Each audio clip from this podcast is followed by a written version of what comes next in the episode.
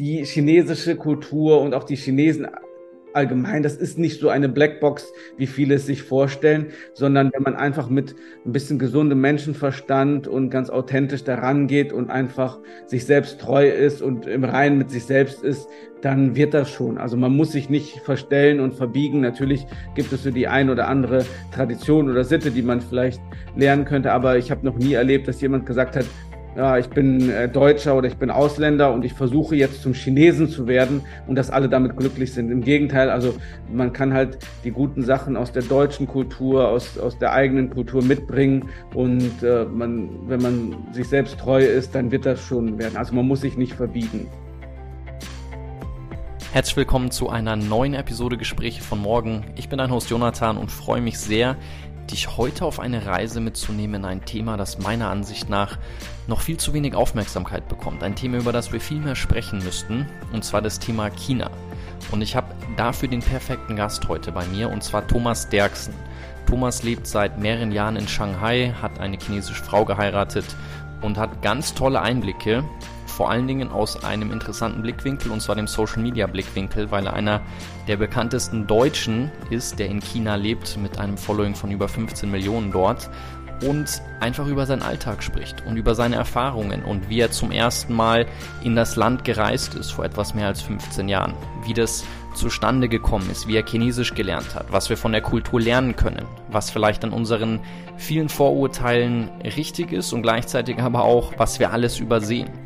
Und genau da tauchen wir jetzt ein. Ich wünsche dir sehr viel Spaß beim Zuhören. Ich bin mir sicher, du wirst wahnsinnig viele neue Perspektiven und Blickwinkel auf das Thema bekommen. Und was wir auch machen, ist, wir sprechen über die Außenpolitik. Wir schauen auf das Thema Afrika. Und an dieser Stelle wünsche ich dir jetzt sehr viel Spaß beim Zuhören mit Thomas Derksen. Thomas, herzlich willkommen bei den Gesprächen von morgen. Ich freue mich sehr auf unser Gespräch heute. Jonathan, vielen Dank für die Einladung. Ich war ja vor kurzem in Shanghai, wo du lebst, und wir haben uns da ganz knapp verpasst. Und ich bin aber viel durch Shanghai spazieren gegangen und habe mich immer gefragt, wie dein Leben hier wohl aussehen würde. Und vielleicht starten wir mal mit deinem Namen, weil ich finde das ganz spannend. Du wirst da drüben, glaube ich, Afu genannt und das ist der glückliche Thomas. Haben die dich in China gesehen und haben sich gedacht, der weiße Deutsche grinst immer und deswegen nennen wir ihn den glücklichen Thomas oder wie bist du zu deinem Spitznamen gekommen? Nein, also grundsätzlich grinse ich auch nicht immer. Also ab und zu äh, habe ich auch so meine schlechten Tage. Das äh, ist, hat wahrscheinlich jeder. Aber das kam so, dass ich einen chinesischen Namen gesucht habe, als ich studiert habe damals. Und ich heiße ja Derksen mit Nachnamen und deswegen war mein chinesischer Name De, also DE. Das fängt auch mit, äh, mein Name fängt auch mit DE an. Und das ist aber auch das Zeichen für Deutschland und das Zeichen für Tugend. Und da habe ich gesagt, Mensch, das ist doch ein super Name. Und dann ähm, habe ich als drittes Zeichen, die chinesischen Namen bestehen ja meistens aus drei Zeichen, habe ich den Drachen genommen. Long, und äh, in der Mitte, da fehlte mir noch ein Zeichen. Und dann habe ich dieses Fu von Afu genommen, weil das auch äh, das mittlere Zeichen des Namens meines Schwiegervaters ist. Und ich dachte, um mich ein bisschen bei ihm einzuschleimen, nehme ich das Zeichen. Und dann war mein voller Name De Fulung. Der Familienname steht ja vorne im Chinesischen. Und ich fand, das war ein ganz toller Name, bis ich einmal in einer Fernsehshow war und der Regisseur gesagt hat, dass es ein ganz furchtbarer Name ist und dass sich das, diesen Namen kein Chinese merken kann. Und dann hat er gesagt, wir nennen dich ab sofort einfach nur Afu. Das ist eine Verniedlichung im Chinesischen, wie wenn aus Thomas Tommy wird oder aus äh, Jonathan Joni. Und ähm, damals war ich auch noch äh, 60 Kilo schwerer als jetzt.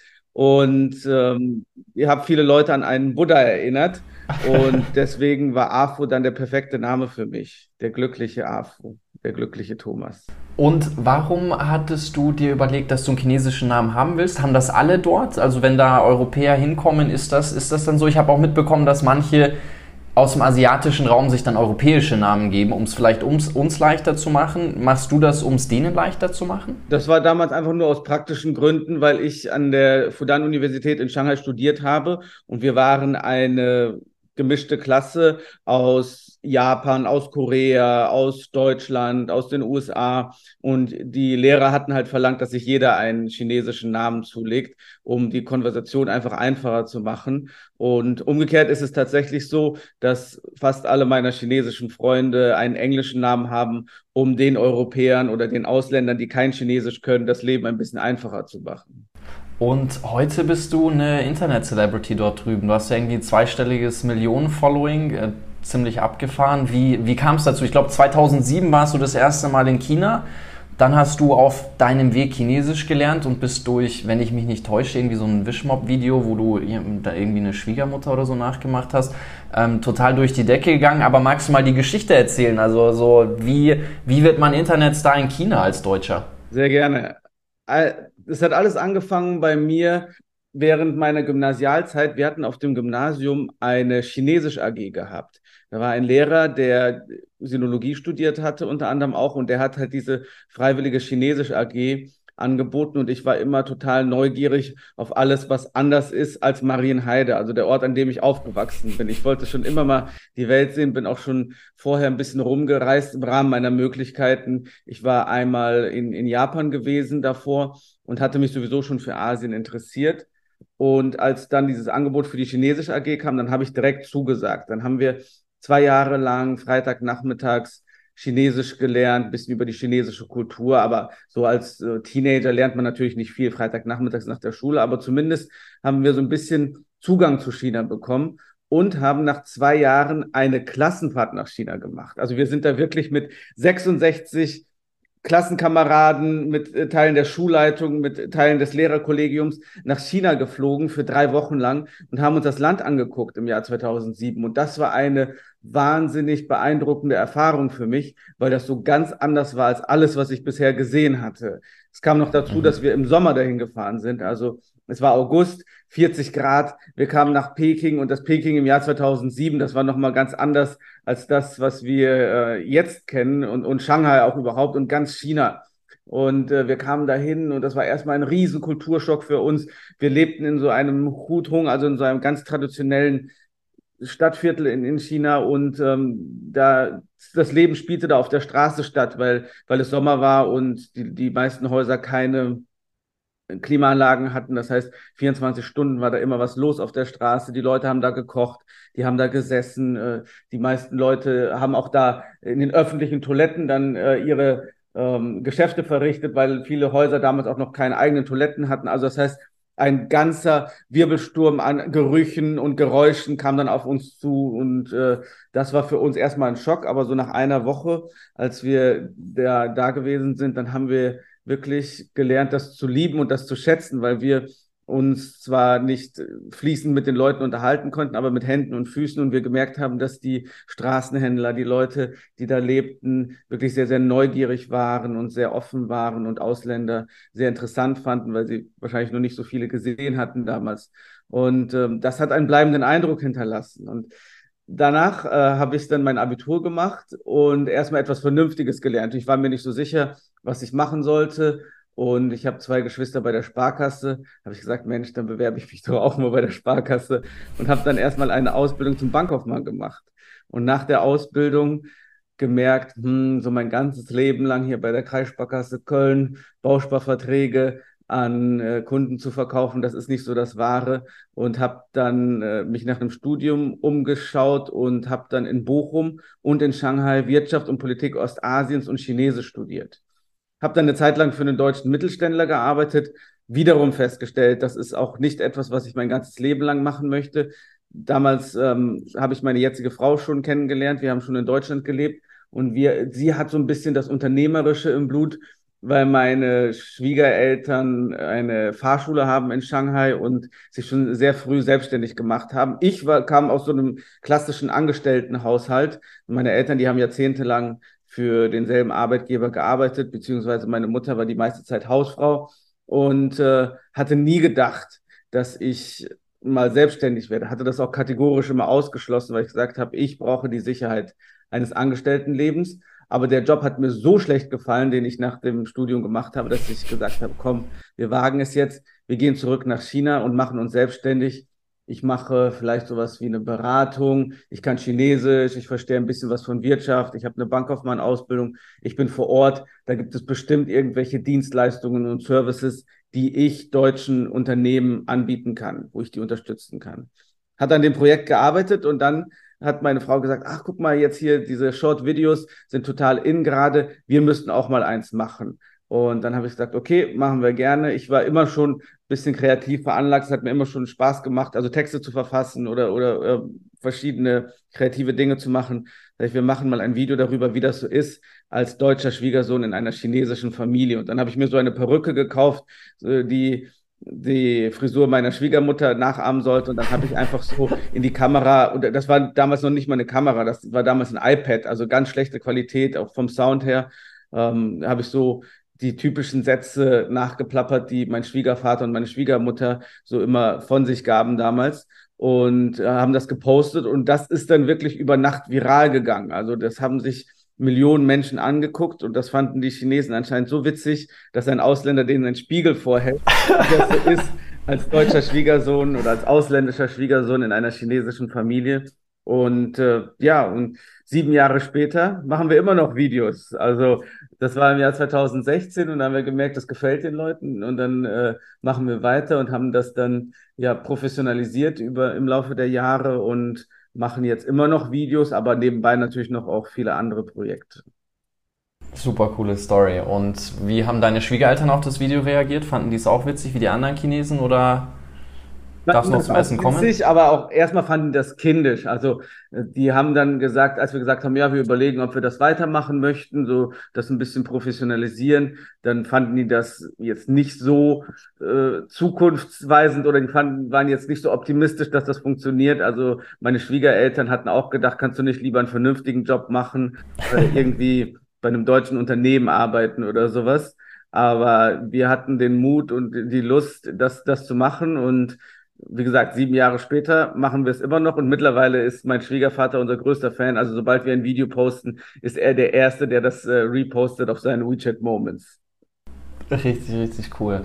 Ich muss ja sagen, wenn ich an meine Schulzeit denke, so wir hatten immer mal Frankreich-Austausch. Das höchste der Gefühle war irgendwie so mal ins andere, in, in, ja, in Nachbarland zu fahren. Ich meine, jetzt so große Reisen, ich finde das wirklich beeindruckend, dass eure Schule gesagt hat, okay, wir machen da so ein äh, drei Wochen China-Trip. Mein Dad hat früher zu Schulzeiten, als er noch evangelischer Religionslehrer war, hat er ab und zu mal Südafrika-Trips gemacht, weil wir eine starke Südafrika-Beziehung haben. Aber ich kenne jetzt tatsächlich wenige, die aus ihrer, also in Deutschland, die aus ihrer Schulzeit berichten und sagen, okay, wow, wir hatten da äh, eine China-Reise. Also du hast es 2007 zum ersten Mal kennengelernt, ich war dieses Jahr zum ersten Mal da. Du hattest gemeint, dass Peking, was man ähm, und Shanghai, was man damals vorfinden durfte, ist ein ganz anderes als heute. Wie würdest du die Entwicklung der ja, von, von China, seitdem du das erste Mal da warst, bis heute beschreiben? Also was, was, was hat sich am meisten für dich verändert? Grundsätzlich ist es so, als ich damals ähm, da war, da war es noch für mich als, als äh, Schüler extrem günstig, in China unterwegs zu sein. Das lag einerseits am Wechselkurs, so äh, ein äh, Euro, für einen Euro bekam man zehn chinesische Yuan und äh, die Preise waren wirklich sehr, sehr günstig. Allein in, in Deutschland bin ich nie Taxi gefahren vorher. Ich lebe halt auf dem Land und da war Taxifahren nie ein Ding, weil es auch zu teuer war für uns.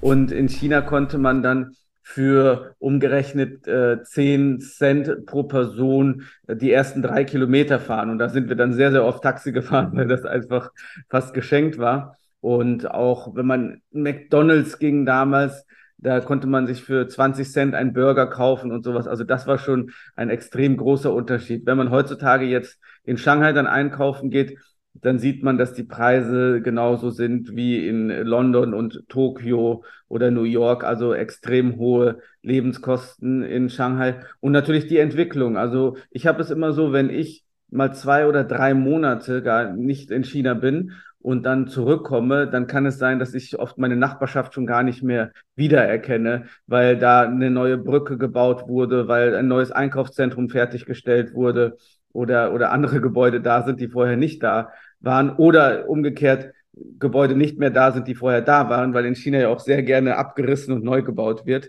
Also das ist schon sehr, sehr spannend. Und 2007, das war ja genau ein Jahr vor Olympia in, in Peking. Also das heißt, da wurden auch wahnsinnig viele äh, Arbeiten äh, gemacht. Da wurde, glaube ich, eine neue U-Bahn gebaut und neue Gebäude, neue Stadien gebaut. Also das ist schon wirklich ein, ein Riesenunterschied gewesen. Und wirtschaftlich hat sich China natürlich auch wahnsinnig weiterentwickelt und von der Bedeutung her. Also 2007 war China weltpolitisch und ähm, geopolitisch, aber auch äh, wirtschaftlich noch nicht so eine große Hausnummer, wie es heutzutage ist. Also äh, das ist auch äh, ganz interessant. Ich habe immer das, äh, die Beobachtung, das hätte ich mich damals ent dazu entschieden, nach Argentinien zu gehen oder auf die Philippinen, dann wäre mein Lebenslauf glaube ich, ein ganz anderer gewesen, als wenn er jetzt, wie, er, wie er jetzt mit China verbunden ist. Denn zu China hat jeder irgendwie eine Verbindung oder zumindest eine Meinung.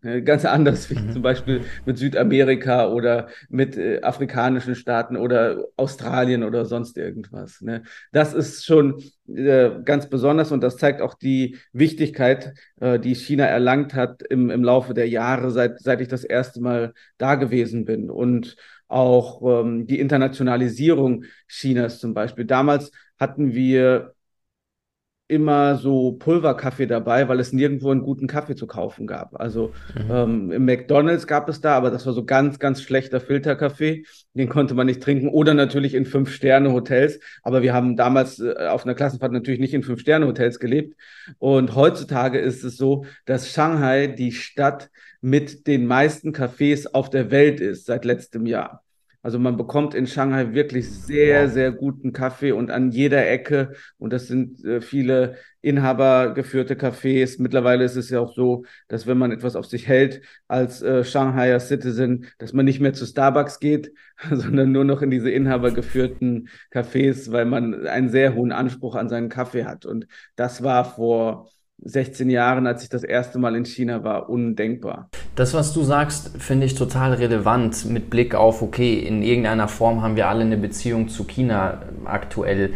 Ich meine, ich hatte dazu mal ein sehr spannendes Gespräch mit dem deutschen Philosophen Markus Gabriel, der mit mir darüber gesprochen hat und mal erzählt hat, wie viele Philosophieprofessoren für deutsche Philosophie es zum Beispiel in China gibt, versus wie wenig wir tatsächlich hier Zugang bekommen zu irgendwelchen, ich meine, du hast es studiert, aber ich kenne jetzt wenige Menschen, die Chinesisch sprechen können oder die viel über China wissen oder die das irgendwie in irgendeiner Form studiert haben. Und das ist interessant, weil er meinte, dass es eigentlich ziemlich naiv von unserer Seite ist zu sagen, wir setzen uns damit wenig auseinander, obwohl China ja in ihrem aktuellen Stadium schon ganz klar irgendwo Weltmacht ist und ganz viele Trümpfe und Hebel in der Hand hat. Also ich finde es wirklich spannend, auch für die, die jetzt zuhören, sich die Frage zu stellen, okay, wie ist mein Blick auf China? Wie habe ich mich bisher damit auseinandergesetzt? Ich kann an der Stelle die Bücher von Frank Sehren nur empfehlen. Ich finde, das ist genauso wie deine Bücher ähm, sehr wertvolle Literatur, um da mal einen Zugang zu bekommen. Und ich muss schon auch sagen, als ich jetzt da war,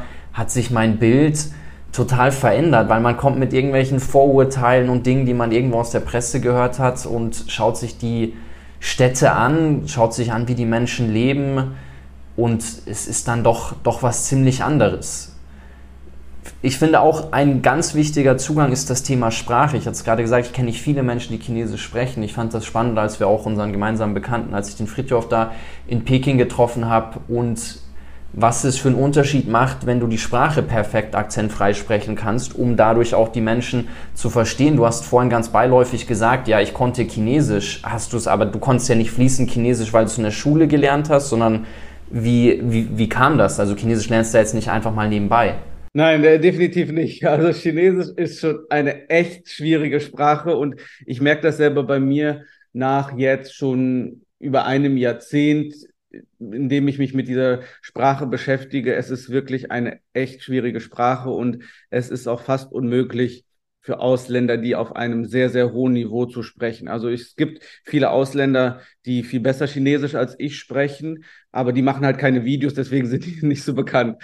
Oh, aber für mich reicht es halt, um mich wirklich im Alltag durchzuschlagen. Also so schlimm ist es nicht. Also es ist schon ganz gut. Also ich kann auch auf ähm, Geschäftsbasis auch äh, Diskussionen führen und, und so weiter und so fort. Also ich kann mich äh, sowohl in der Businesswelt als auch im Alltag gut ähm, damit durchschlagen. Aber ich merke schon oft, wie ich auch an meine Grenzen komme. Also bei mir ist es so gewesen, dass ich zwei Jahre in Deutschland Chinesisch an der Uni gelernt habe und wirklich jeden Tag 90 Minuten äh, an der Uni, also Präsenzunterricht und dann nochmal zu Hause selber. Also das war schon ähm, eine gute Grundlage. Und dann bin ich nach China gegangen und habe dann im äh, zwei Semester in der, an der Fudan-Universität in Shanghai studiert.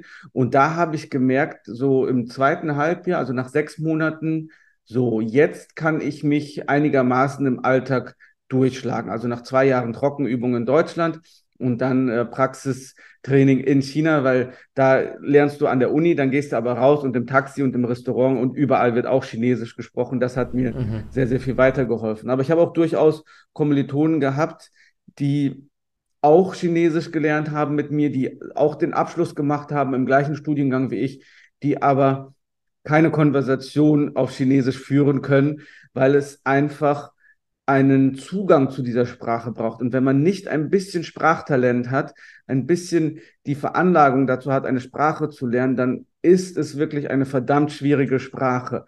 Und ähm, das ist auch etwas, was wahrscheinlich viele abschreckt, aber nicht abschrecken darf. Denn die Kenntnisse der chinesischen Sprache, die sind eine Voraussetzung, wie du richtig gesagt hast, um auch die chinesische Kultur, die chinesische Mentalität und das Denken äh, dieser, dieser, der, der Chinesen einfach zu verstehen. Und es ist wirklich auch ein Trauerspiel, wenn wir schauen, dass die Anzahl der chinesischen Studenten, der Chinesischlerner, was natürlich auch der Pandemie geschuldet ist, in den letzten Jahren zurückgegangen ist. Aber wenn ich richtig äh, informiert bin, dann war das auch schon vor Corona so, dass die Anzahl der Chinesischlerner zurückgegangen ist. Und ich habe letztens noch eine, eine Schocknachricht, also für, für meine Verhältnisse gelesen, dass es in der ähm, aktuellen im diplomatischen Chor der Bundesregierung. Also da gibt es ja Übersetzer und ähm, äh, die, die halt auf Reisen zusammengehen mit den, mit den Politikern, dass es mittlerweile nur noch zwei oder drei äh, Übersetzer gibt, die fließend Chinesisch kommen, äh, sprechen können und dass niemand mehr nachkommt. Also dass es niemand mehr in der Ausbildung ist jetzt gerade ähm, in dem Übersetzungschor der Bundesregierung, der Chinesisch, der oder die Chinesisch lernt. Also das ist schon echt krass, wenn man mal sieht, sieht, wie wichtig diese Sprache ist und äh, dass auch ähm, die Rufe auch auf deutscher Seite lauter werden, dass man Wissenschaft, äh, Kooperation mit, mit chinesischen Universitäten ein, einfrieren sollte und so weiter und so fort. Ich glaube persönlich, dass das ein Schuss ins eigene Knie ist, denn wenn man ja. mal in, in China sich umschaut, dann ähm, sieht man diese Neugierde auf das, was im Ausland passiert, was in Europa passiert, was in den USA passiert, was im Rest der Welt passiert, die ist immer unheimlich groß. Die Leute wollen verstehen, wie die Europäer zum Beispiel über China denken. Die möchten verstehen, was in den USA vor sich geht. Und ähm, umgekehrt sehe ich immer noch uns auf einem sehr, sehr hohen Ross, dass wir denken, wir in Europa, wir sind das Zentrum der Welt und äh, alles, was hier passiert, ist sehr, sehr wichtig und alles, was außerhalb unserer äh, Landes- oder Kontinentsgrenzen passiert, ist nicht so wichtig. Aber wenn man wie ich mal eine Zeit lang im Ausland gelebt hat und auch im, im weiten Ausland gelebt hat, dann hat man schon einen ganz anderen Blick auf die Wichtigkeit von, von Deutschland und von Europa und ähm, denkt, ja, wir müssen es mal schaffen, aus unserem Elfenbeinturm und von unserem hohen Ross runterzukommen und uns wirklich mal mit ähm, China und mit Asien überhaupt zu beschäftigen. Also es ist ja nicht nur China, die Zukunft ist ganz klar in Ostasien, in Südostasien, ob das jetzt äh, China, Japan, Südkorea, äh, Vietnam, Singapur, Thailand, äh, die Philippinen ist. Also wir müssen uns mehr mit, mit diesen Kulturen, mit diesen Sprachen beschäftigen, weil ähm, weil es ja so ist, das sieht man ja in der Geschichte der Menschheit. Also früher war das Römische Reich groß, früher war ähm, Griechenland groß, früher war England groß, aber ähm, ja, so Machtverhältnisse verschieben sich und äh, Großreiche kommen und gehen und von daher sollten wir uns nicht darauf ausruhen, auf den Status, den wir als Europa, den wir als Deutschland jetzt gerade in der Welt haben. Ja, also da bin ich ganz bei dir und das war einer der zentralen Unterschiede, die ich auch wahrgenommen habe. Ich hatte das Gefühl, in China die Haltung und das Denken generell ist sehr langfristig angelegt. Es ist nicht in Form von, okay, vier Jahre Wahlperioden hier, da, mal kurz den schnellen Erfolg und nicht den zweiten, vierten, dritten, vierten Schritt äh, mitgedacht. Das ist in China ganz anders. Das finde ich interessant. Ich meine, du, du, du kennst es viel besser. Ich hatte das Gefühl, okay, es hängt zum gewissen Ausmaß auch, ich habe ein paar ähm, Bücher über chinesische Kriegskunst gelesen und das ist ganz stark dieses sehr strategische, sehr langfristig ausgelegte Denken und Handeln. Und ich habe das Gefühl, dass das ein kolossaler Unterschied ist zwischen der chinesischen Herangehensweise, auch was geopolitische Themen betrifft, die man natürlich in manchen Punkten vielleicht auch ein bisschen kritisch sehen muss. Aber ähm, da ist unser kurzfristiges Denken auch mit Blick auf aktuelle Krisen, Herausforderungen, die wir in der Welt haben, meiner Ansicht nach nicht zielführend.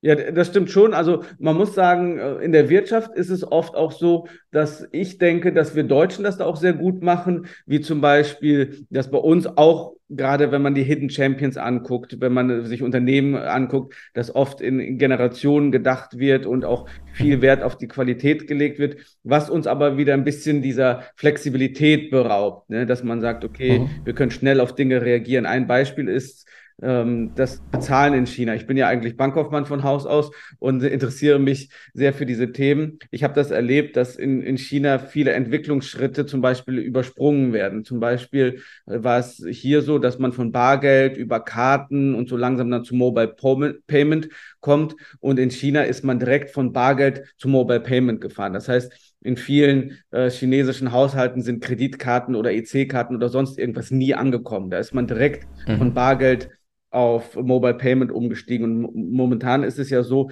dass wenn man in China einkaufen geht, dass man überhaupt kein Bargeld oder überhaupt keine Karten mehr gebraucht, weil über 99 Prozent der Händler und Konsumenten Mobile Payment akzeptieren. Und es ist egal, ob das hier, ob ich jetzt ein Louis Vuitton ähm, eine Louis Vuitton-Tasche für 5000 Euro kaufe oder mir einen Pfannkuchen am Straßenrand für einen Euro kaufe, alle benutzen Mobile Payment. Und äh, das ist etwas, was die Chinesen so ausmacht, dass die sagen, okay, es macht mein Leben einfacher, es ist praktisch, es ist sicherer und deswegen machen wir das. Wobei wir hier in Deutschland dann dieses Denken haben, okay, wie ist es mit dem Datenschutz, wie ist es mit der Sicherheit? Und wir haben es ja schon immer so gemacht, was uns ein bisschen behindert, aber äh, gleichzeitig ist es so, dass in China natürlich auch dann dieses, äh, auch dieses schnelle, dieser schnelle Wechsel auch dann oft dazu führt, dass die Qualität mal ein bisschen leidet. Also wenn wir uns die Häuser zum Beispiel anschauen, ähm, die wir gerade schon angesprochen haben, da wird dann ganz, ganz schnell gebaut, aber ähm, dann äh, ist, ist, steht die Brücke dann da oder das Haus, aber die wird dann nach 20 oder 30 Jahren dann auch abgerissen, wo wir in Deutschland sagen, also für ein Einfamilienhaus oder sowas oder für ein Gebäude sind 20, 30 Jahre kein Alter. Die können auch mal bis 100 mhm. Jahre da stehen. Ne? Also es hat alles seine Vor- und Nachteile, ähm, die verschiedenen äh, Ansätze, was, was, was das Leben und das Arbeiten angeht. Was das Bezahlen betrifft, muss ich sagen, ist es nicht unbedingt ausländerfreundlich. Also ich fand es wirklich sehr interessant. Ich bin von Hongkong über die Grenze nach Shenzhen und hatte dort eigentlich, es war der einzige Ort, wo ich niemanden vor Ort kannte. Mhm. Es war für mich wahnsinnig schwierig. Ich habe eigentlich kein Taxi bekommen, außer wenn das Hotel mir das gerufen hat, weil ich nicht die Möglichkeit hatte, das chinesische Uber, also Didi, ähm, runterzuladen, weil ich kein chinesisches Bankkonto habe. Ähm, du hattest vorhin von den Top-Hotels gesprochen. Das waren die einzigen, die irgendwie Kreditkarte noch genommen haben. Ich konnte mir kein WeChat runterladen und es mit einem Bezahlsystem irgendwie verknüpfen. Ähm, also das war in, ich war dann total froh, als ich nach Shanghai gekommen bin und die Möglichkeit hatte, ähm, mit Menschen vor Ort in Berührung zu kommen, Leute, die ich kenne. Aber auch da, ich saß unter anderem, war ich bei einem Abendessen mit dem globalen Leiter der ISPO. Und der hat zu mir gesagt, er war das letzte Mal vor der Pandemie da und der Unterschied zu Vor-Pandemie, Nach-Pandemie in Form von, okay, er sagt auch, er tut sich wahnsinnig schwierig, Taxis zu bekommen und einfach nur dieses ganze Payment-System. Du fühlst dich, ich würde jetzt nicht unbedingt sagen ausgegrenzt, aber es ist wahnsinnig schwierig zu partizipieren, wenn du nicht irgendeine Form von Zugang zu Menschen aus dem Land hast. Was ich jetzt aber gelesen habe, ist, dass es Wahrscheinlich bist du einen Monat zu, spät, äh, zu früh da gewesen. Dass es äh, jetzt möglich ist, auch als mit einem ausländischen Bankkonto und einer ausländischen Kreditkarte WeChat Payment zu benutzen. Seit okay. Juni oder, oder Juli oder sowas. Also dem Problem, äh, also des Problems sind sie sich wahrscheinlich bewusst geworden, weil jetzt auch der internationale Tourismus wieder anfängt. Also es geht jetzt wohl wieder. Aber du hast schon recht, das ist natürlich schon äh, krass, wenn man nach China kommt und kein Mobile Payment kann. Für mich ist das ja alles normal. Ich habe das seit seit Jahren mit meinem chinesischen Bankkonto. Aber es ist schon ähm, ja, ja, das ist schon eine Ausgrenzung definitiv, wenn man das nicht kann. Mit deinem chinesischen Bankkonto hast du das bekommen aufgrund deiner Frau oder wie? Also nimm uns da einfach mal so ein bisschen in den chinesischen Alltag von dir mit. Wie ist es für dich zu, okay, du hast eine chinesische Familie versus du hattest das noch nicht? Also mein chinesisches Bankkonto, das habe ich damals bekommen, als ich an die Uni gegangen bin in Shanghai. Ich hatte damals ein Stipendium vom DAAD und ähm, von dem chinesischen Bildungsministerium. Das war so ein Doppelstipendium und dafür brauchte ich ein chinesisches Bankkonto. Und dann bin ich dann zur Bank gegangen und habe mir dann einfach eins eröffnet. Also das war jetzt nicht so kompliziert, wenn ich mich richtig daran erinnere. Aber es ist natürlich eine große Hilfe, wenn man jemanden hat vor Ort, der sich auskennt, der Chinesisch kann. Also damals konnte ich auch nicht gut Chinesisch, also zumindest nicht gut genug, um mich mit Behörden rumzuschlagen. Aber andersrum ist es genauso, wenn wir Zeit in Deutschland verbringen, äh, wenn ich äh, zur Ausländerbehörde mit meiner Frau gehe, dann ist es auch immer zum großen Vorteil, wenn, wenn ich dabei bin. Klar, in, ähm, natürlich. Es ist, äh, Behördengänge sind halt in jedem Land schwierig. Aber mittlerweile ist das so, dass ich mich gut äh, auch alleine ähm, zurechtfinde und dass ich auch Behördengänge alleine machen kann, also dass ich mein, mein Visum selber erneuern mhm. kann oder ähm, meinen Führerschein äh, habe ich auch selber gemacht. Also das das klappt schon alles ganz gut, ja. Das ist auch immer die Sache so, dass Leute fragen, ja, erzähl mal aus deinem chinesischen Alltag oder wie ist denn China so, wie ist denn Shanghai so? Und ähm, das finde ich immer so interessant, weil für mich ist das ja auch zu Hause. Also es ist genauso wie jetzt in mhm. Köln, äh, ist es auch zu Hause. Also jedes Mal, wenn ich nach Deutschland fliege, dann komme ich nach Hause und wenn ich nach China fliege, dann fliege ich nach Hause. Und ähm, Deswegen spreche ich immer die Einladung aus und sage, ja, kommt doch mal selber und ihr müsst euch mal selber einen mhm. Blick machen, weil für mich ist das voll normal. ganz wichtig. Also Leben mhm. in, in Shanghai ist für mich normal. Alles, was dann passiert, ist, ist, ist normal. Aber für dich, äh, für jemanden, der noch nie da gewesen ist und der dann da hinkommt und sich das anschaut, dann hat man direkt mal einen ganz anderen Blick darauf, weil man hier, wie gesagt, man kann nur durch Medien, soziale Medien oder traditionelle Medien einen Blick auf China haben. Aber wenn man mal dahin geht, wenn man sich mit den Leuten unterhält, wenn man sich mit Ausländern unterhält, die in China sind, dann bekommt man nochmal einen ganz, ganz anderen Blick und einen ganz anderen Eindruck von dem Land. Definitiv. Hast du deine Frau in China damals kennengelernt oder in Europa? In China. Wir haben uns im Jahr 2000 lass mich nichts falsch machen, aber ich glaube, sie hört auch nicht zu. ähm, Im Jahr 2012 haben wir uns in Shanghai kennengelernt. Da war ich äh, zu einem Sprachkurs im Sommer äh, in, in Shanghai und da haben wir uns auf einer Party kennengelernt, ganz klassisch und äh, hatten dann eine Zeit lang eine Fernbeziehung und ja, jetzt sind mittlerweile schon elf Jahre vergangen. Und dein Chinesisch war gut genug, dass du irgendwas Schlaues sagen konntest, was dann offensichtlich dazu geführt hat, dass ihr jetzt verheiratet seid. Nein, tatsächlich nicht. Wir haben uns ganz am Anfang auf Englisch unterhalten. Also da war mein Chinesisch noch nicht gut genug, aber ah, okay. glücklicherweise ihr Englisch gut genug. Und äh, ja, es hat, hat geklappt, aber auf jeden Fall. Und du hast ja dann dein erstes Buch geschrieben über unter anderem auch, ich meine, das heißt, und täglich grüßt der Tigervater. Ähm, also so ein bisschen aufgehängt, du hattest vorhin schon über deine Schwiegereltern gesprochen. Wann wurdest du da vorgestellt? Wie war das für dich? Was sind da so Dinge, wo du das Gefühl hattest, okay, das ist vielleicht ganz anders oder vielleicht, falls irgendjemand anders hier zuhört und sich denkt, okay, klingt ja interessant, was du machst, vielleicht spreche ich auch mal irgendwann eine chinesische Frau an. Was sind Dinge, die du, du hast, ich glaube, du sprichst wahnsinnig viel über Fettnäpfchen. Ähm, kannst ja mal irgendwie eine witzige Story erzählen, wo du sagst, es dir passiert, sollte man vielleicht äh, nicht selber machen. Ja, das ist schon ganz interessant. Also die Familienverhältnisse in China sind schon ganz anders als in Deutschland. Wenn man in Deutschland eine Freundin hat und dann mal die, die Eltern kennenlernt oder die Eltern besuchen geht, das ist ja kein große, hm, das ist kein, keine große Sache, das ist kein großer Deal. Also man lernt sich halt kennen und das war's. Aber in China ist es so, wenn man wirklich offiziell den Eltern vorgestellt wird, dann ist das schon so eine Art Verlobung oft. Also so in den, in den traditionellen. Also das heißt, das muss, sollte man sich ganz gut überlegen, wenn man sagt, ja, wir möchten uns jetzt äh, den Eltern vorstellen, weil dann wird es schon ganz ernst. Zumindest denken die meisten Eltern das auch. Und äh, wir hatten damals auch ganz am Anfang gesagt, ja, komm, wir, ich, wir lernen erstmal meine Schwiegermama kennen, weil die sehr tolerant und sehr offen ist. Mein Schwiegervater ist schon ein sehr traditioneller Typ. Und äh, das habe ich ganz ausführlich in meinem Buch beschrieben, gerade in der ersten Szene, dass wir ihm doch zufällig über den Weg gelaufen sind, auf dem Weg äh, zur Wohnung meiner Schwiegermutter. Und naja, dann musste man halt äh, sich, sich kennenlernen mit ihm. Und äh, das war damals so, mein Schwiegervater, der ist halt Raucher, der raucht gerne und Rauchen ist in China auch so eine Art Statussymbol und auch so eine Art Freundschaftssymbol.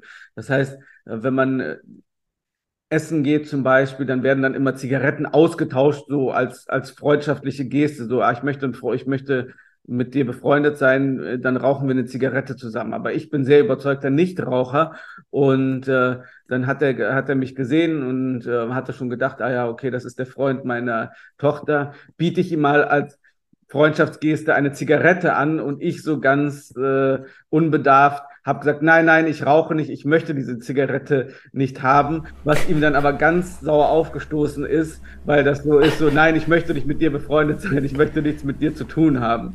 Naja gut, aber auch das, äh, diese ganzen Fettnäpfchen, die haben wir überlebt und mittlerweile verstehen wir uns sehr, sehr gut. Ich kann nur als Tipp mitgeben, also die chinesische Kultur und auch die Chinesen allgemein, das ist nicht so eine Blackbox, wie viele es sich vorstellen, sondern wenn man mhm. einfach mit ein bisschen gesundem Menschenverstand und ganz authentisch daran geht und einfach sich selbst treu ist und im Reinen mit sich selbst ist, dann wird das schon. Also man muss sich nicht verstellen und verbiegen. Natürlich gibt es so die ein oder andere Tradition oder Sitte, die man vielleicht lernen könnte, aber ich habe noch nie erlebt, dass jemand gesagt hat, ja, ich bin äh, Deutscher oder ich bin Ausländer und ich versuche jetzt zum Chinesen zu werden und dass alle damit glücklich sind. Im Gegenteil, also man kann halt die guten Sachen aus der deutschen Kultur, aus, aus der eigenen Kultur mitbringen und äh, man, wenn man sich selbst treu ist, dann wird das schon werden. Also man muss sich nicht verbiegen.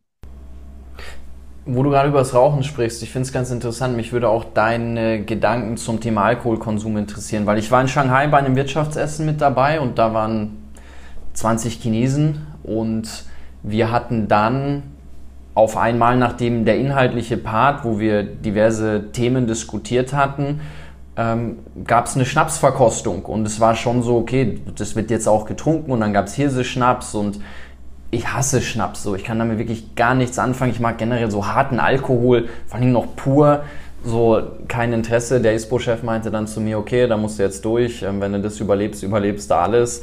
Ich dachte so, okay, es war vom. Er hat mir dann erklärt, und das fand ich interessant, da hatte ich auch dann mit Fritjof drüber gesprochen, so was das bedeutet, inwieweit das auch auflockert, inwieweit auch eine gewisse Hierarchie-Thematik ähm, sehr präsent dort schon ist, zu sagen, okay, ich würde jetzt nie einem Vorgesetzten sehr klar irgendwas kommunizieren. Und Alkohol war dann dort, so hatte ich zumindest das Gefühl sehr stark so, okay, wir lockern mal ein bisschen die Atmosphäre auf, auch zum Abendessen, wurde wahnsinnig viel Alkohol konsumiert. Also ich fand es irre, auch tatsächlich Männer, Frauen, da ist niemand rausgegangen unter 10, 15 kurzen. Ich dachte, wie, wie fahrt ihr? Was macht ihr? Ich meine, du hast die Taxipreise angesprochen, die sind jetzt immer noch nicht ähm, sonderlich hoch, aber ich war noch nie bei einem Geschäftsessen, wo so viel Alkohol konsumiert wurde. Und es gibt ja auch eine ganz eigene Industrie in China, das ist die Industrie der, wie übersetzt man das, der Ersatzfahrer zum Beispiel, die kommen dann mit so einem kleinen Elektroroller zu dir und fahren dich mit deinem eigenen Auto dann nach Hause. Also so quasi eine Art Chauffeur, den du dann bestellen kannst, äh, wenn du mit dem Auto angereist bist, der dich dann bis in deine Tiefgarage fährt und dich dann auch im Notfall bis vor die Haustür bringt. Und äh, das ist in, in chinesischen Städten auch gang und gäbe. Aber es ist schon so, äh, dass Alkohol immer noch eine große Rolle spielt, nicht mehr so viel wie früher. Also die jüngere Generation, die legt da nicht mehr so viel Wert drauf, vor allen Dingen bei Geschäftsessen. Und ich bin da auch knallhart. Also mir ist das egal, ich mache mir da nichts draus aus dieser Alkoholkultur in dem Sinne, dass ich sage, ich trinke auch nicht gerne und ich betrinke mich sowieso auch nicht gerne. Also ich habe auch mal einen Rotwein zu einem Steak oder sowas, aber ich trinke auch keinen äh, kein Schnaps und sowas alles. Und ich bin auch glücklicherweise in der Lage, dass ich nicht irgendwie darauf angewiesen bin, mit ähm, irgendwelchen offiziellen Leuten oder, oder irgendwie High-Ranking-Leuten, die Wert auf sowas legen, mh, äh, Geschäftsbeziehungen pflegen zu müssen. Also mhm. ich bin der Meinung, falls dir das so wichtig ist und äh, du Wert darauf legst, dass ich mit dir Alkohol trinke und wenn ich das nicht tue, dass du dann beleidigt bist oder keine Geschäfte mit mir machen musst, dann möchtest, dann ist das halt so. Also ähm, mhm. es geht mir auch um meine eigene Gesundheit, um mein eigenes Wohlbefinden und äh, es gibt genug Leute, die einfach rational genug sind und sagen, es geht nicht darum, ähm, dass wir uns jetzt zusammen betrinken und wenn wir es nicht tun, dann, dann machen wir halt keine Geschäfte miteinander, dann ist es halt eben so, dann ist es your loss. Das ist so, mhm. so mein, ja. meine Meinung. Und äh, man kann sich auch einfach, um jetzt dem Gegenüber nicht so vor den Kopf zu stoßen, kann man sagen, ja, ich ähm, habe eine Leberkrankheit zum Beispiel. Einfach eine gute Ausrede zurechtlegen oder ich bin jetzt gerade äh, krank und ich nehme Medikamente, deswegen kann ich keinen Alkohol trinken. Also das sind dann halt so Ausreden, wo jeder weiß, ja, okay, die ist vorgeschoben, aber gut, dann ähm, er, er, er möchte nicht, äh, nicht mit mir befreundet sein, sondern ähm, ja, wir akzeptieren das einfach einfach beide. Aber es ist schon so, dass für fürs Geschäftemachen zum Beispiel in China ähm, das persönliche Kennenlernen, ein gemeinsames Essen zumindest sehr, sehr wichtig sind. Ich habe ja äh, eine Zeit lang für den, Deutsch, für einen deutschen Mittelständler gearbeitet und die haben so Maschinenteile verkauft, die rund so, also einige tausend Euro gekostet haben. Also nicht so ein ganz kleines Investment für Maschinenbauer. Und äh, ich habe in Deutschland gearbeitet und ich sollte von Deutschland auf, aus erstmal das äh, Business in, in China aufbauen und dann irgendwann nach China gehen und da ein Büro aufbauen. Und ich hatte Kollegen in Deutschland, die wirklich tatsächlich dieses Produkt am Telefon verkaufen konnten an deutsche Unternehmen, weil die gesagt haben, okay, das ist ein gutes Produkt, wir brauchen es und das machen wir. Das funktioniert in China natürlich nicht und das hat mein Chef damals auch nicht verstanden. Er sagte, warum können deine Kollegen hier in Deutschland für 15.000 Euro dieses Produkt verkaufen am Telefon. Die Leute sehen ja die Qualität, die wissen, dass es ein gutes Produkt ist. Und dann habe ich gesagt, es ist in China funktioniert es nicht so. Da musst du mit dem Einkäufer, da musst du mit dem Chef mindestens einmal essen gewesen sein, dass er weiß, okay, ich kann dir vertrauen. Wir sind mhm. so etwas wie Freunde, Geschäftspartner und du wirst mich nicht über den Tisch ziehen. Da muss man zumindest einmal gegessen haben oder Alkohol am besten zusammengetrunken haben, bevor es überhaupt zu diesen Geschäften kommen kann. Das ist mhm. schon ein wirklich großer Unterschied in, in zwischen Deutschland und China. Und es ist auch egal, wie es ist in China, wenn wir uns jetzt äh, in Shanghai getroffen hätten, dann wäre meine erste Frage gewesen, wohin gehen wir essen? Also es ist nicht so, dass man sich ähm, einfach im Park verabredet oder, oder auch äh, mit Freunden irgendwie ins Museum geht, sondern Essen ist ein wichtiger Bestandteil und das ist zumindest ein, ein großer Teil des Abends wird dann äh, im Restaurant verbracht. Voll. Also hat sich angefühlt wie jeder Tag ist Hochzeit. Also ja, das genau. war wirklich so, okay, irgendwie der Tag dreht sich ums Essen und das, was man dazwischen macht, ist auch noch ganz nett. Aber solange nicht geklärt ist, ähm, wo und wann und was es zu essen gibt, genau. passiert mal erstmal gar nichts. Ja, also aber ich finde das schon interessant mit dem Alkohol, dass das da nach wie vor, also dass das so eine hohe, so einen hohen Stellenwert hat. Wir waren davor bei deiner Family. Ich würde da einmal noch ganz kurz gerne darauf zurückkommen, weil dein zweites Buch hast du ja dann auch so ein bisschen Aufhänger, Flitterwochen, Kartoffelbrei mit Stäbchen heißt das. Hast du da eine witzige Story, die du teilen kannst? Ich meine, da ist ja ein bisschen anders. Da ist es nicht, okay, die Langnase kommt äh, nach China, sondern ähm, du als Deutscher bringst die chinesische Familie mit nach Europa. Was waren da so die Dinge, die vielleicht besonders unterhaltsam waren oder vielleicht jetzt so ein bisschen umgekehrt, ähm, Fettnäpfchen in die andere Richtung? Bei dem Buch war es mir wichtig, zu zeigen, dass wir Deutschen auch komisch sind. Also oft ist es ja so, dass wir denken, ach, die Chinesen, die machen alles anders als wir und die essen ganz komische Sachen und äh, da gibt es Hühnerfüße oder, oder die essen Hunde oder sowas alles, also diese ganzen gängigen Klischees und Vorurteile. Aber als dann meine Frau und meine Schwiegereltern dann nach Deutschland und Europa gekommen sind, dann waren auch so viele Dinge, die für die einfach so augenöffnend waren, wo die gesagt haben, boah, die, die Europäer oder die Deutschen, die sind ja echt komisch. Also wenn man mal äh, nach Amsterdam zum Beispiel mit den fährt durch Rotlichtviertel, dass da Frauen in Unterwäsche in Schaufenstern stehen und ihre Dienste anbieten, das war auch etwas, wo mein Schwiegervater sagt, boah, mindblowing. Also das war wirklich, wo, wo der sagt, das geht gar nicht. Oder auch zum Thema Essen.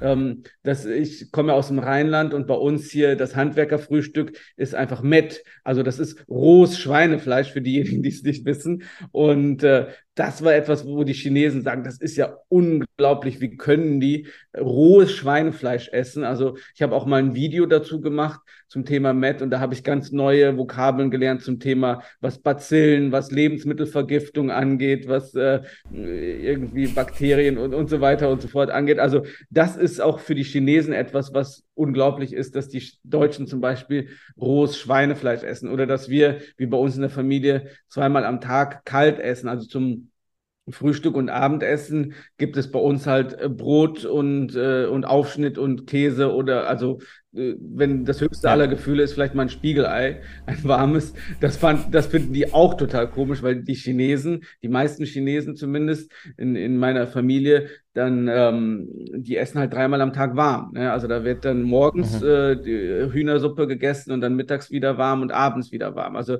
das ist schon, schon komisch. Ja, also ich wollte wirklich zeigen, dass wir jeder auf seine Art und Weise einfach komisch ist und anders ist, dass es aber doch seine Berechtigung hat. Also das wünsche ich mir auch in der heutigen Zeit, dass wir wegkommen davon, dass mein Lebensstil oder unsere, unser Lebensstil in Deutschland ist der richtige oder dass wie die Chinesen auch, auch umgekehrt sagen, ah, unser Lebensstil ist der richtige, weil ich das Gefühl habe, dass wir auch wahrscheinlich durch die Pandemie bedingt, wo wir weniger reisen konnten, uns weniger mit anderen Kulturen beschäftigen konnten, dass es schon wieder zu einer Einschränkung des, des Geistes geführt hat, weil man einfach nur in der gewohnten Umgebung war. Und deswegen empfehle ich auch allen, sowohl Chinesen als auch Deutschen, egal wo man ist, dass man mal wirklich mal ein Jahr lang im Ausland verbringt, um einfach mhm. mal seinen Horizont zu erweitern und zu sehen, wie es ist, in einer anderen Umgebung zu leben, mit einer anderen Kultur zu leben. Und ähm, auch, auch, selbst wenn es jetzt aus Spanien oder Frankreich sein sollte, denn die Franzosen und die, die Spanier sind ja auch ganz anders. Äh, je weiter man weggeht, desto höher ist natürlich die, desto größer ist die Horizonterweiterung. Aber man lernt auch dann durchaus sein eigenes Land zu schätzen. Also ähm, wenn ich, ähm, je, je länger ich in China verbringe, desto mehr sehe ich auch die Vorteile und ähm, die schönen Dinge in Deutschland, ne? Also das, was wir gut können. Und man wird auch einfach toleranter, man wird einfach offener und man sieht, es gibt viele Möglichkeiten zu leben und zieht sich dann das Beste aus den beiden Kulturen und integriert das in sein eigenes Leben. Und das finde ich sehr, sehr wichtig. Also wirklich mal, wenn man die Möglichkeit hat, mal ins Ausland zu gehen und dort zu leben und seinen Horizont zu erweitern. Ich fand das spannend, was du gerade gesagt hast, im Blick auf wie man anderen versucht, eventuell auch eine eigene Lebenshaltung zu projizieren. Und da ist, ich finde es sehr, sehr spannend zu schauen, okay, wer macht das besonders stark, welche Kulturen. Und ich finde die religiöse Prägung da sehr spannend, weil ich hatte das Gefühl, in den Ländern, wo die religiöse Prägung sehr monotheistisch ist, im Vergleich zu China zum Beispiel, wo das überhaupt nicht der Fall ist, ist, ist viel naheliegender zu sagen, okay, dieser moralische Anspruch, unser Weg ist der richtige und so wie man früher gesagt hat, okay, so es gibt halt einen Gott im Vergleich zu, nee, nee, da gibt es ganz viele, da gibt es viele Möglichkeiten und ich mische mich da auch nicht ein, was du für richtig hältst. Da muss ich sagen, da habe ich schon das Gefühl, und auch da, da könnten wir eigentlich mal eine komplette eigene Episode drüber machen, weil ich finde, das zeigt sich auch in der Geopolitik von China, spiegelt sich das sehr stark wieder. Die sagen, uns ist es erstmal egal in den anderen Ländern, was ihr da macht und wie euer politisches System aussieht und wie eure Werte und Co. sind. Das kann man gut finden, das kann man schlecht finden, aber erstmal von der Offenheit her und der weniger Voreingenommenheit, muss ich sagen, da können wir uns durchaus was von abschneiden.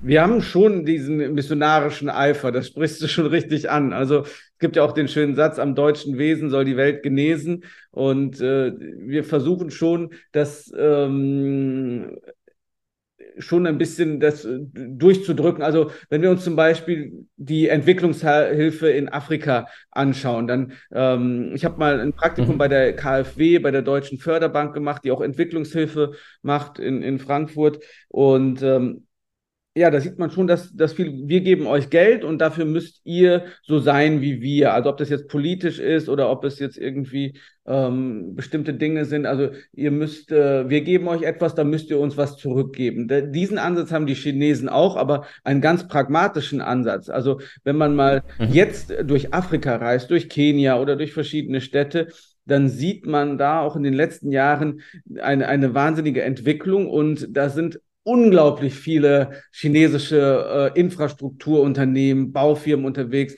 weil die Chinesen haben den Anspruch, okay, wir geben euch Krankenhäuser, wir geben euch Schulen, wir geben euch Straßen und dafür gebt ihr uns Rohstoffe, die wir benötigen. Also das ist ein, ein, ein Geben und Nehmen. Und ähm, was ihr jetzt äh, macht, äh, wie ihr jetzt politisch drauf seid oder sonst irgendwie drauf seid, das interessiert uns nicht. Also wir geben euch etwas, wir nehmen etwas von euch und, und so ist das. Und daher sieht man ja auch die Diskussion mittlerweile in, in äh, Deutschland, also dass man sieht, okay, unser Ansatz von Entwicklungshilfe, bringt er überhaupt etwas? Haben wir die letzten Jahrzehnte, mhm. wo wir viel Geld in Entwicklungsländer gesteckt haben, hat sich da überhaupt irgendwas geändert? Und ähm, anscheinend ja nicht. Also die Probleme sind immer noch da und mh, hm, geändert hat sich nicht besonders viel. Und da sind die Chinesen einfach pragmatischer und sagen, wir helfen euch, dass sich euer Lebensstandard erhöht und ihr gebt uns dafür äh, Rohstoffe oder sonst irgendwas, was wir benötigen. Und äh, das ist schon auch ein Ansatz, den man natürlich diskutieren kann. Aber da hast du schon recht, da, ähm, man sollte schon mal vorurteilsfrei, man sollte mal zumindest mal beobachten, was die Chinesen machen und dann, und dann bewerten und nicht, so wie wir das oft machen, erst einmal bewerten und dann kommt der, kommt der ganze Rest. Also sagen, es ist mhm. anders als wir und das kann ja nicht richtig sein, denn wir Deutschen, ähm, wir sind, wir haben alles verstanden und bei uns läuft alles richtig. Ja, also du sagst es genau richtig. Das ist sogar ein Ansatz, den muss man diskutieren. Mit Afrika machst du einen riesen Fass auf, ist für mich ein, ein Herzensthema. Ich bin wahnsinnig viel durch Afrika gereist. Ich habe mir auch viele chinesische Projekte dort angeschaut und ich muss schon sagen, diese Haltung in Form von, die wir haben, ziemlich undifferenziert, die Chinesen beuten dort aus. Das kann man so simpel nicht sagen. Also da finde ich auch tatsächlich, da kann ich nochmal Frank Sirens Bücher empfehlen, der in seinem Buch Zukunft China zum Beispiel echt sehr besonders über die Politik von China mit Blick auf Afrika spricht und ich muss an der Stelle leider, ich bin, ich habe eine südafrikanische Staatsbürgerschaft ähm, und kann da schon zum gewissen Ausmaß darüber sprechen, dass wir als Europäer da viel, viel mehr in den Sand gesetzt haben und viel mehr Ausbeutung betrieben haben, als man das jetzt den Chinesen ähm, zuschreiben kann. Wir haben leider nur noch ein paar Minuten, deswegen, bevor wir hier einen riesen ähm, Exkurs machen zum Thema afrikanische Außenpolitik von Europa und China, würde ich eigentlich gerne noch mal die letzten paar Minuten mit dir über dein Schwerpunktthema sprechen, weil du bist Social Media Star in China. Kannst du mal ein bisschen was dazu sagen? Wie, wie unterscheidet sich Social Media in China zu Europa. Also es gab ganz viele Apps, die kenne ich jetzt gar nicht. Ich bin auch nicht so ein riesen Social Media, also ich bin da nicht super aktiv, aber ich fand es trotzdem interessant zu sehen, okay, welche Apps haben die da, wie ist das auch alles miteinander integriert, vor allen Dingen, wenn man sich WeChat anschaut. Also es ist ja Wahnsinn, ähm, was das für eine Infrastruktur ist. Aber Vielleicht magst du mal ein bisschen ausholen und ein bisschen Insights teilen. Ja, gerne. China hat ja ein ganz eigenes Social Media Universum. Das liegt daran, mhm. dass die westlichen Plattformen alle gesperrt sind in China. Und dann hat sich das ganz schnell entwickelt, dass dann Ableger gegründet wurden, aber nicht nur das äh, ja hier im Westen gibt es YouTube und dann machen wir ein chinesisches YouTube. Das ist nicht der Fall, denn die chinesischen ähm, Zuschauer, die haben noch mal ein ganz anderes Profil als in, äh, in Deutschland. Wenn man in Deutschland zum Beispiel Videos schaut, dann geht man halt auf YouTube. Da gibt es diesen einen Big Player, der das hat. Und in China posten wir unsere Plattform mittlerweile auf 21 verschiedenen Plattformen. Denn da hat jede Zielgruppe seine eigene Plattform. Also wenn wir zum Beispiel jetzt mal auf Leute schauen, die politisch interessiert sind, äh, meistens Männer, die gehen dann auf äh, Toutiao oder Xigua, also diese Namen, die sage ich jetzt, die sagen den Leuten wahrscheinlich nichts, aber einfach nur, um das zu verbildlichen, mhm. wie es da ist. Wenn ich jetzt ein junger Mensch bin, der sich zum Beispiel für äh, Manga und Anime interessiert, dann gehe ich auf Bilibili. Wenn ich jemand bin, der sich ähm, für breitere Themen interessiert, wie zum Beispiel ähm, äh, oder jemand, der sich für Mode und äh, Lifestyle interessiert, dann gehe ich auf Xiaohong Shu, auf Red. Also da gibt es für jede Zielgruppe eine eigene Plattform und ähm, da posten wir zum Beispiel unsere ganzen Videos. Wenn du jetzt über WeChat sprichst, oder Meituan. Das sind so zwei Apps, die sogenannte Super-Apps sind. Das heißt, mit WeChat zum Beispiel, wenn ich dann ein chinesisches Bankkonto habe, was ja nicht hattest, da kann ich wirklich mein ganzes Leben in China regeln. Also ich kann auf mhm. WeChat, das hat ja angefangen als ein normaler Messenger, also wie WhatsApp zum Beispiel. Dann äh, gibt es aber auch die WeChat Moments, das eine Social-Media-Plattform ist. Dann gibt es ähm, zum Beispiel die Möglichkeit, darüber auch ein Taxi zu holen. Dann gibt es die Möglichkeit, meine ja. Stromrechnung darüber zu bezahlen. Dann gibt es dazu, dann ist das so wie Tinder zum Beispiel. Also es gibt Dating-Funktionen da drauf. Es gibt Spiele da drauf. Was ganz wichtig ist, natürlich die Bezahlfunktion. Also ich kann Geld an, über einen QR-Code an Händler senden oder auch selber als Händler empfangen. Ich kann an Freunde ähm, Geld versenden. Ich kann zum Beispiel äh, Gruppenchats machen. Ne? Also das, ich kann ähm, mir einen Arzttermin machen. Ich kann also mein ganzes Leben über WeChat regeln, was seine Vor- und Nachteile hat natürlich. Ne? Also die mhm. ganzen Daten und wenn alles in, in einer Hand sind, das ist natürlich auch etwas, wo man vorsichtig sein muss. Aber es ist schon definitiv etwas, wo die ähm, amerikanischen oder wo Silicon Valley schon neidisch drauf hinschaut. Ne? Sagt, ah, okay, wir haben jetzt ja. hier, wir haben Twitter, wir haben Facebook, wir haben Google, wir haben Uber. Äh, ich brauche für jeden Service, den ich hier habe, also ob ich jetzt Essen bestelle oder ein Taxi rufe oder Social Media benutze oder Geld sende oder eine Nachricht schicke, dafür brauche ich dann jeweils eine eigene App. Und in China ist halt alles integriert in einer App. Und es ist sogar mhm. so weit gekommen, dass die gesagt haben, okay, wir machen unseren eigenen App Store in dem Sinne, dass wenn, wenn es deine, wenn du deine App bei uns integrieren möchtest, dann kannst du das als sogenanntes Mini-Programm bei uns in WeChat integrieren. Das heißt, ähm, es gibt alles auf WeChat. Also man kann wirklich alles alles mit WeChat regeln. Und Meituan versucht das jetzt auch. Also das sind immer so die, die zwei, zwei Dinge. Und ich habe auch mal ähm, überlegt, ob das auch in Deutschland möglich wäre oder in den USA möglich wäre. Ich glaube nicht, denn ähm, wir haben halt einfach nicht diese Monopole oder diese, erstens, wir haben nicht diese große Userbase, wie wir in China haben, und wir haben auch nicht diese große Akzeptanz. Ich war jetzt im ähm, Fitnessstudio hier in Köln und ich habe versucht, mir ein, ähm, ein Getränk zu kaufen im Automaten und das funktioniert aber nur so, dass ich hier ähm, erstmal auf mein Band vom Fitnessstudio Geld auflade, über, da muss ich äh, vorne hingehen ähm, an, an den Counter und dann Geld aufladen und dann kann ich über das Band mir ein Getränk aus dem Automaten ziehen. In China im Fitnessstudio ist das so, da stehen diese Automaten und da scanne ich einfach nur den QR-Code mit meinem WeChat oder mit meinem Alipay-Account und dann öffnet sich die mhm. Tür und dann kann ich da rausnehmen, was ich möchte, zum Beispiel eine Flasche Wasser oder äh, Proteinpulver oder sonst irgendwas. Und dann erkennt er das automatisch, was ich da rausgenommen habe. Und äh, sobald ich die Tür zumache, wird das dann von meinem äh, Alipay oder WeChat-Account belastet.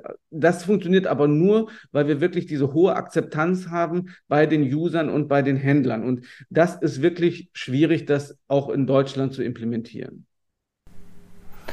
ich muss sagen, ich finde es wahnsinnig spannend und faszinierend, mich mit dir auszutauschen. Ich würde da auch gerne einen zweiten Teil mal draus machen. Vor allen Dingen auch für alle, die, die jetzt zuhören und sagen, okay, das chinesische Leben interessiert mich. Ich, als ich da war, habe ich gesagt, ich muss unbedingt zurückkommen. Ich will das auch mit dir kombinieren. Wir müssen unbedingt unser Treffen in Shanghai nachholen. Sehr gerne. Ähm, ich möchte alle, die zuhören, einladen zu sagen, hey, wenn ihr Fragen habt für eine zweite Runde, sofern du dafür offen bist, ähm, schick die mal durch, dann nehme ich die mit, weil wir haben ja noch so viele weitere Themenpunkte, Blöcke, die wir, wo wir ganz tief ähm, reintauchen könnten. Also ich glaube auch für alle, die hier zugehört haben, ist es natürlich sehr spannend. Ich merke, die Resonanz auf das Thema, hey, Leben in China, die nimmt schon zu. Vielleicht nimmt es ab, die Anzahl der Menschen, die es lernen, aber diese Neugier, Faszination des Fremden und des anderen und wie ist es dort eigentlich, das ähm, steigt total. Von daher, da würde ich gerne, gerne nochmal eine zweite Runde mit dir machen und auch nochmal dieses Thema Social Media, da können wir auch nochmal richtig tief reingehen. Genau, sehr gerne. Ich mache das auch immer so, wenn ich mal einen Vortrag halte oder sowas,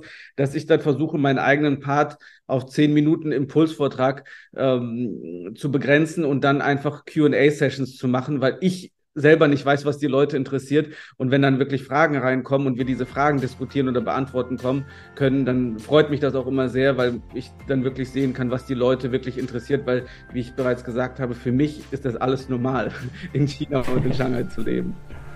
Ja, aber dann lass uns gerne die zweite Runde genauso machen. Da machen wir nochmal ein bisschen Deep Dive in, in ein, zwei Themen und dann machen wir ähm, viel QA und du berichtest einfach. Und ich sage an der Stelle erstmal vielen Dank an dich, ich wünsche noch eine gute Zeit in der deutschen Heimat und ich freue mich wahnsinnig drauf, wenn wir uns dann hoffentlich bald in Shanghai sehen. Sehr gerne, Jonathan. Vielen Dank für die Einladung und dann bis zum nächsten Mal.